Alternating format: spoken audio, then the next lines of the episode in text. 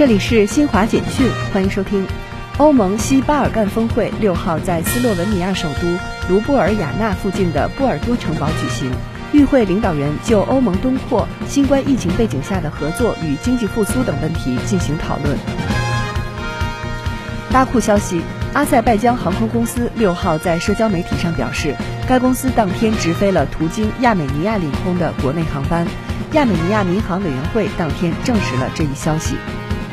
世卫组织网站最新数据显示，截至欧洲中部时间六号二十点四十八分，北京时间七号两点四十八分，全球新冠确诊病例较前一日增加三十九万六千九百四十一例。达到两亿三千五百六十七万三千零三十二例，